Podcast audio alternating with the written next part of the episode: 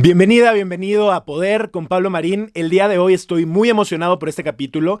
Eh, lo teníamos planeado, pero coincidentemente la coyuntura del país nos ha dado espacio para que hablemos de este tema porque realmente estamos atravesando por un, por una, por un momento muy, muy histórico. El presidente está pidiendo que se haga una reforma electoral. ¿Qué significa eso? Tiene cosas positivas, tiene cosas negativas, tiene algunos riesgos muy importantes.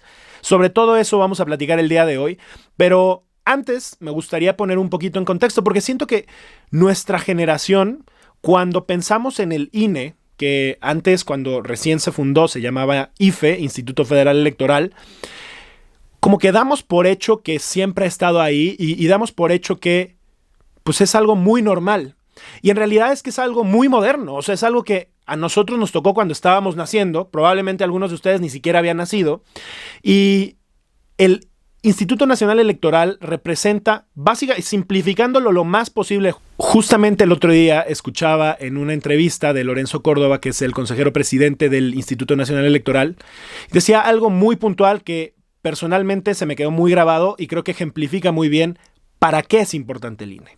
Podrá haber muchísimas críticas, pero si el INE es importante para una sola cosa es para dar certidumbre, para dar certeza, para darle confianza a los ciudadanos de que nuestra voz, de que nuestros votos son lo que la mayoría quiere y que no hay otro tipo de intereses. Nuestro país en realidad es que tiene una democracia muy pero muy reciente, a pesar de que durante muchísimos años mientras el PRI gobernaba, pudiéramos haber pensado que vivíamos en una democracia, realmente la forma en la que se conducía no era del todo democrática. Imagínate, vamos a poner un poquito el ejemplo. La mayoría de los presidentes, prácticamente todos los presidentes, hasta Carlos Salinas de Gortari, que terminó básicamente eligiendo a Cedillo y estuvo todo el tema de Colosio, acordarán algunos de ustedes, han visto algunas series y, y seguramente han escuchado algo. Todos los presidentes le daban el dedazo a un candidato. Muchas veces era parte de su gabinete, era muy cercano. ¿Qué significaba ese dedazo? Ellos escogían cuál era la mejor persona, el mejor perfil, todos hombres en ese momento. Eh, en nuestro país no hemos tenido una sola presidenta mujer y ojalá que eso cambie en algún punto pronto y cercano, porque sí creo que podría haber cosas eh, muy interesantes con esta nueva visión, pero bueno, eso es otra, eh, eso nos va a dar para otro podcast completamente. Pero seleccionaba cada uno de estos candidatos porque básicamente lo que hacían era el siguiente presidente, pues taparía las cosas que hizo mal este presidente y se iba haciendo un ciclo vicioso en donde este tapaba al anterior, que tapaba al anterior, que tapaba al anterior y básicamente de esa manera mantenían todo su poder sin que nadie les cuestionara. Durante más de 70 años en nuestro país solamente ganaba un partido y solamente ganaba el candidato que el presidente en turno decidía. En 1988, algunos no habíamos nacido ni siquiera, resulta que Cuauhtémoc Cárdenas contiende contra Carlos Salinas de Gortari y con mucha, muchas personas que lo estaban siguiendo, que realmente lo querían mucho. Muchas personas dicen que él ganó la elección, eso no lo sabemos y probablemente no lo podremos saber. Lo que sí es cierto es que en un momento dado, el CFE, que era justamente, no es la, CFE que ustedes conocen, la Comisión Federal de Electricidad, era la Comisión Federal Electoral, que en ese momento dependía del secretario de Gobernación. Resulta que mientras iba arriba Cuauhtémoc Cárdenas, de repente el sistema se apaga, se cae, y cuando vuelve a encender, estaba arriba Carlos Salinas de Gortari, quien finalmente terminó ganando. Y ¿Qué fue lo que sucedió después de todo esto? Muchas personas salieron a manifestarse, muchas personas sintieron o se dieron cuenta que les habían robado la elección y por supuesto que hubo muchísimo descontento social. La reacción y lo que terminó pasando con el gobierno fue empezar a trabajar en una figura autónoma e independiente, que eso es el INE, es decir, no depende para nada del gobierno, se maneja con protocolos y estándares que, que garantizan que se tenga confianza y en 1996, es decir, ya después de que había caído, salido eh, Carlos Salinas de Gortari, ya con Ernesto Cedillo, inicia el Instituto Nacional Electoral. Y no es casualidad que para el 2000, unos años después, la primera elección que federal que administra el INE, resulta que gana un partido opositor al gobierno en turno. Ganó Vicente Fox, que ustedes acordarán que trae una campaña que en ese momento resultaba muy interesante, muy atractiva para la mayoría de los ciudadanos porque representaba un cambio del viejo régimen contra nuevas propuestas. Ya si lo hizo bien o no, eso creo que nos daría para todo otro podcast que en algún momento ya analizaremos. Pero esa es la importancia de tener a un organismo completamente aparte del gobierno que nos garantiza que podemos confiar en lo que estamos seleccionando, en lo que estamos eligiendo cuando vamos a votar y lo van a leer, lo van a evaluar, lo van a medir para que realmente sea la voluntad de la mayoría de las personas las que termine haciéndose ahí. Y yo creo que si tuviéramos que resumir una, un solo atributo, una sola cosa que el Instituto Nacional Electoral nos tendría que dar hoy en día a los ciudadanos de vuelta, es justo eso la confianza de saber que alguien está protegiendo lo que nosotros, lo que la mayoría de las personas y de los ciudadanos queremos. Y ahora, con todo este contexto, quiero contarte un poco qué es lo que está planteando el presidente, cuáles son algunos de los cambios, porque, ojo, no es nada nuevo, ya se veía venir, pero implica no una reforma, no, unos cambios como cuando cambió del IFE al INE. Es refundar y deshacer todo lo que se ha construido por más de 25 años con el Instituto Federal Electoral, Instituto Nacional Electoral que hoy conocemos, y hacer algo completamente diferente. Y te voy a platicar de qué se trata.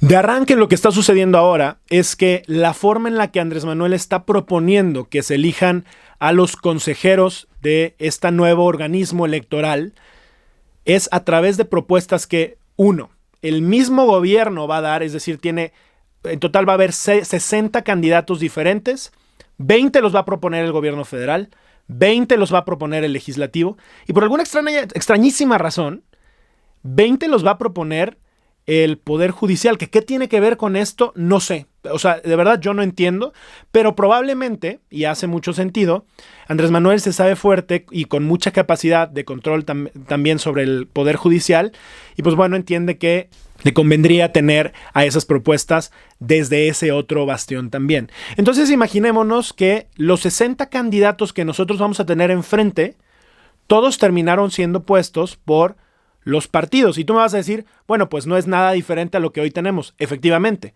es exactamente igual. La cosa es que ahora van a ser controlados por el mismo gobierno. ¿Cómo vamos a confiar en un organismo electoral que de origen tiene un conflicto de interés? Que de origen le responde al gobierno y que básicamente nos deja a los ciudadanos otra vez solos.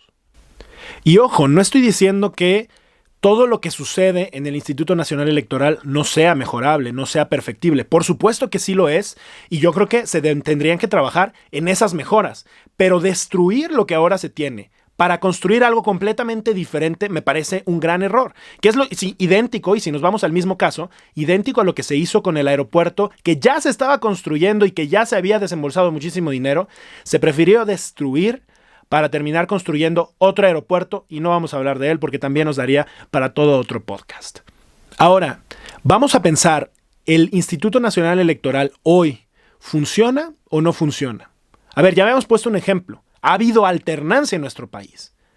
Ha, ha habido alternancia con ideas radicalmente opuestas. Hemos tenido al PRI, hemos tenido al PAN, hemos tenido ahora Morena y ha habido un cambio entre todos ellos.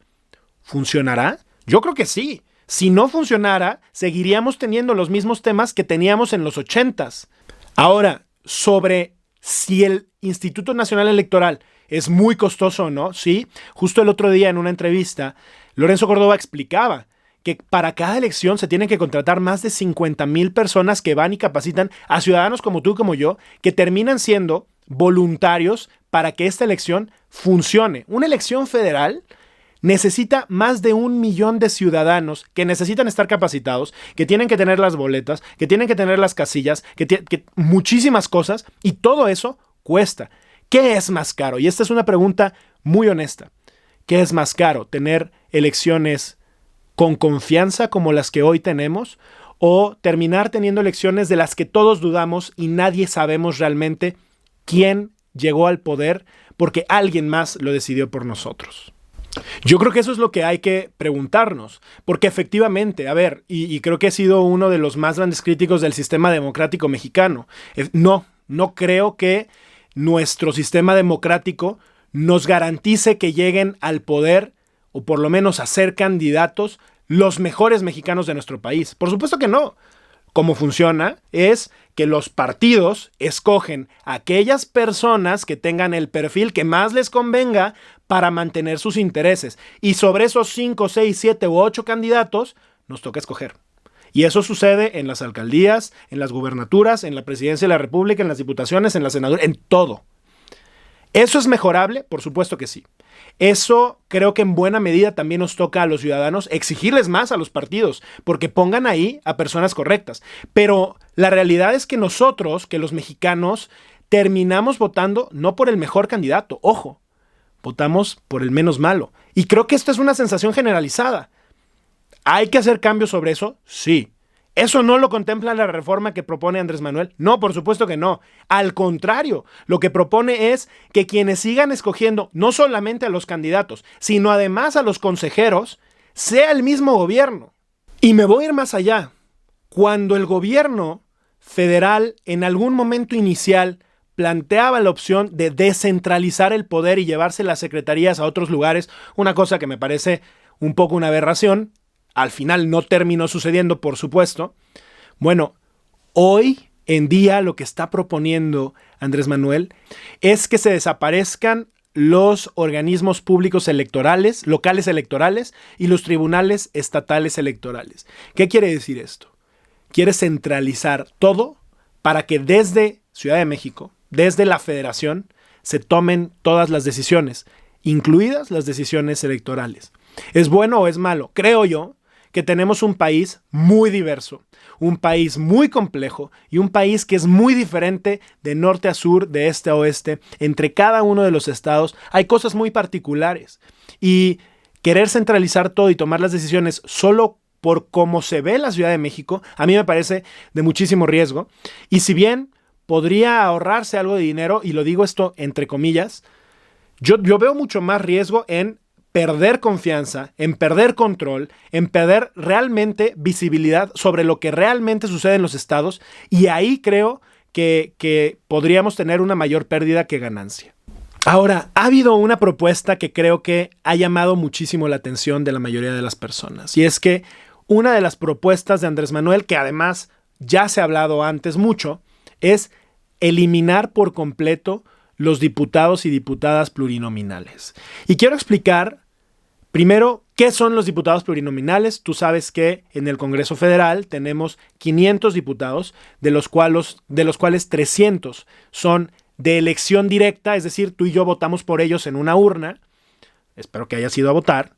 Y los otros 200 son por representación proporcional. ¿Qué quiere decir esto? Que los partidos que cumplan con las condiciones para tener un registro y no hayan sido tan votados, se les asigna una parte de los candidatos para que sí tengan un, tipo de representatividad. ¿Por qué se hizo esto en un momento y por qué se hace en muchísimas democracias en el mundo? Porque lo que tendería a pasar conforme vaya habiendo varios ciclos es que los partidos más pequeños que tienen ideas diferentes a los que hoy están en el poder, empiezan a disminuir hasta que desaparecen y entonces terminamos teniendo únicamente en el poder a uno o un par o tres o cuatro partidos cuyos básicamente todos los pensamientos son muy similares. Lo que busca tener acá es mayor representatividad que nos ayude a tener diferentes ideas y esas ideas tengan un peso con votos más importantes. Quizás se podría hacer un modelo en donde se reduzcan y en vez de que tengamos 500, tengamos 300 en total, 200 de elección directa y 100 plurinominales, pero eliminar por completo los diputados y senadores plurinominales, me parece un riesgo importante porque entonces estaríamos quitándole el peso a los partidos políticos más pequeños que en algún punto podrían ser los que terminen gobernando el país, como en su momento lo llegó a ser Morena cuando era un partido de los más pequeños del país. Ahora, hay algo interesante detrás de esto, y es que probablemente mucho de lo que se tenga que refundar es cómo funcionan y cómo interactuamos con nuestros legisladores, con los diputados, con los senadores, muy probablemente lo que nosotros necesitaríamos es poder tener más cercanía con ellos para que efectivamente ellos, cuyo objetivo, a ver, el objetivo de un diputado, de un senador es construir leyes para que todas las decisiones que se tomen dentro y fuera del gobierno, en la vida pública, en todo lo que hacemos en la calle, en todo lo que hacemos y lo que sí se puede y lo que no se puede hacer en las leyes, terminen funcionando mejor para que construyamos una mejor sociedad. Es básicamente eso. Ahora, la bronca es que nuestros diputados, nuestros senadores, la mayoría de las veces los sentimos alejados, los sentimos completamente lejanos a nosotros. Probablemente algo lo que tengamos que hacer es reformar eso para que los diputados y senadores que se elijan efectivamente escuchen las demandas de los ciudadanos y sean elegidos por parte de los mismos ciudadanos. Pero eso no está contemplado dentro de la reforma. Esto es una idea que yo estoy poniendo en la mesa y que ojalá, porque lo que se está haciendo es, a ver, Andrés Manuel propuso estos cambios, que ahorita me faltan todavía algunos, espérate poquito más, eh, los propone y el Poder Legislativo, en donde Morena no tiene mayoría, tendría que determinar si se quedan o se van, o si se modifican, que esa es la parte rica que tendría que suceder en un Congreso, que haya discusión, que haya diálogo. Lo último que ha pasado con las últimas reformas que ha enviado Andrés Manuel es que Morena quiere que todo se pase con punto y coma sin un solo cambio. Y la oposición, cuando quiere integrar nuevas y buenas ideas, se cierran y no sucede. Entonces lo que termina haciendo la oposición es negar y ni para adelante ni para atrás no se hace un solo cambio como sucedió en la reforma eléctrica. Andrés Manuel sabe, y lo sabe muy bien, que quitándole recursos a los partidos políticos en los años en donde no tienen elecciones, en automático, uno, ese dinero regresa a él. ¿Para qué usar ese dinero? Para lo que tú quieras. Imagínate, te voy a poner un ejemplo. En la última revocación de mandato, ¿tú sabes con qué se pagaron todos los espectaculares, pósters, flyers para la revocación de mandato? ¿Tú sabes con qué se pagó? Yo no. Y nadie sabe. Y se le ha preguntado esa información. Y por supuesto, salió del gobierno. Salió del presupuesto del gobierno. Entonces aquí viene el riesgo si no se le da ese dinero a los partidos y se le da al gobierno, y tú dijeras, bueno, si el gobierno está haciendo su chamba, si el gobierno está poniendo nuevos hospitales, dándole medicina a los niños con cáncer, construyendo escuelas mucho más dignas, poniendo internet en plazas públicas, qué sé yo, cuidando la alimentación de los niños, pero no está haciendo eso. Está organizando consultas que no sirven para nada y que nos cuestan miles de millones de pesos. Entonces lo que terminamos haciendo es aumentar la cantidad de clientelismo político que tiene este país. ¿Qué es clientelismo político? Es básicamente comprar voluntades a través de dinero que sin ninguna justificación se le da a una persona o con una justificación muy simple, porque eres persona mayor, porque no tienes trabajo y no estudias, ¿no? Los ninis, por cualquier razón, se les da un dinero y a cambio, obviamente, se espera obtener la lealtad política. ¿Qué estaría esperando hacer Andrés Manuel con eso? Pues muy probablemente eso, aumentar la cantidad de dinero que está repartiendo para que eventualmente le represente mucho más lealtad de las personas que están votando por él y su base de seguidores, de fans, termine creciendo. Creo que no es necesario explicar más allá el riesgo que esto podría generar. Entiendo que la mayoría de los mexicanos no estamos contentos con los partidos políticos. Es más, hemos decidido divorciarnos de ellos y alejarnos de ellos, pero la única manera de construir un mejor país y hacer política dentro de una democracia siguen siendo los partidos políticos. Y esto no se nos puede olvidar. Debilitar a los partidos políticos, sean cual sean, sean de la ideología que sean, nos disminuye la posibilidad de que se le cuestione al gobierno y si no se le cuestiona al gobierno, nos vamos a quedar atorados con políticos que mediocremente nos ofrecen lo único que se les antoja. Pero bueno, estoy dejando para el final una de las cosas que personalmente más me preocuparía y que creo que allá afuera en la mayoría de los medios menos está hablando, no se le está dando la importancia y yo quiero hacer este énfasis porque ya me ha tocado verlo en otros lugares y me preocupa mucho. Ustedes saben que soy de las principales promotores de que los gobiernos utilicen tecnología dentro de sus procesos y los, lo utilicen para automatizar, para tener menos funcionarios, para que haya menos corrupción, para que seamos más eficientes, para que se tomen mejores decisiones. Toda la tecnología que sea para eso vale la pena y hay que invertirse. Pero la propuesta que está haciendo Andrés Manuel para esta reforma electoral, personalmente me parece casi una película de terror. Y es que lo que se está proponiendo es que ahora votemos de manera biométrica y digital, es decir, con la huella de tu, de tu dedo, con tu cara, con tu iris. ¿Y por qué me da miedo? ¿Por qué siento que está sacado de una película de ciencia ficción con mucho terror detrás? Porque esto ya sucedió en Venezuela. Y Venezuela nos enseñó que hacer este tipo de cosas, si bien parecieran políticas de avanzada que nos van a garantizar transparencia, que nos van a garantizar efectividad, porque las máquinas no se equivocan contando votos, yo creo que el mayor riesgo de esto es que perderíamos la posibilidad de hacer de nuestro voto un voto autónomo, completamente, un voto anónimo, porque Ojo, si todo lo que tienes en tu celular lo borras, créeme que alguien puede, podría encontrar esa información. Ahora, imagínate que el gobierno es el que está queriendo ahora controlar las elecciones y además va a saber por quién votaste y además tiene una cantidad inmensa de programas sociales. Imagínate si empiezan a condicionar los programas sociales de acuerdo a quién votaste o no. Quizá te parece muy maquiavélico, quizá te parece muy retorcido, pero viendo todo lo que ha sucedido en el gobierno, a mí no me parece retorcido. A mí me parece una línea muy clara de hacia dónde se quiere conducir la política de nuestro país, de hacia dónde se quieren construir las estrategias para construir clientelismo político. Y me preocupa mucho que en una de esas perdamos de vista que la confianza que hemos logrado construir a través del Instituto Nacional Electoral se pierda en un abrir y cerrar de ojos sin darnos cuenta de todo lo que hay atrás y que de un día para otro podría desaparecer.